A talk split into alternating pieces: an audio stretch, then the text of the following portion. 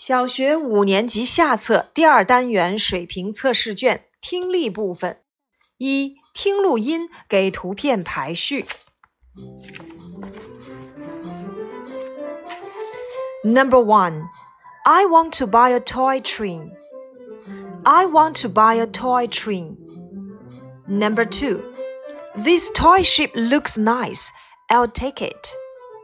This toy ship looks nice. I'll take it. Number three. Can I help you? Yes, I want to buy a toy plane. Can I help you? Yes, I want to buy a toy plane. Number four.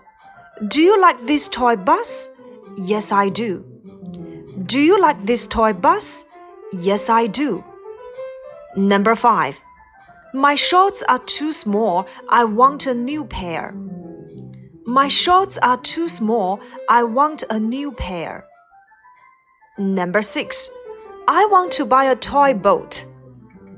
I want to buy a toy boat. Number seven. Can I have a look at this toy jeep? Can I have a look at this toy jeep? Number eight. This motorbike is good. I want it. This motorbike is good. I want it. 二，挑出含有相同元音音素的单词。Number one, have, have. Number two, get, get. Number three, bring, bring. Number four, story, story. Number five, ran, ran. 三。听录音，挑出所听到的单词。Number one, Can I help you? Can I help you? Number two, I want to buy a Jeep.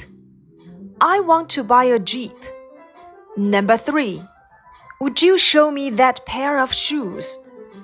Would you show me that pair of shoes? Number four, It's 57 yuan. It's 57 yuan. Number five. What can I do for you? What can I do for you?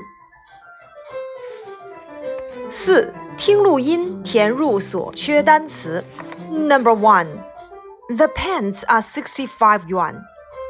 The pants are 65 yuan. Number two. How many classes do you have in a week? How many classes do you have in a week? Number three. This way, please. This way, please. Number four. Welcome to our school. Welcome to our school. Number five. We all like it. We all like it.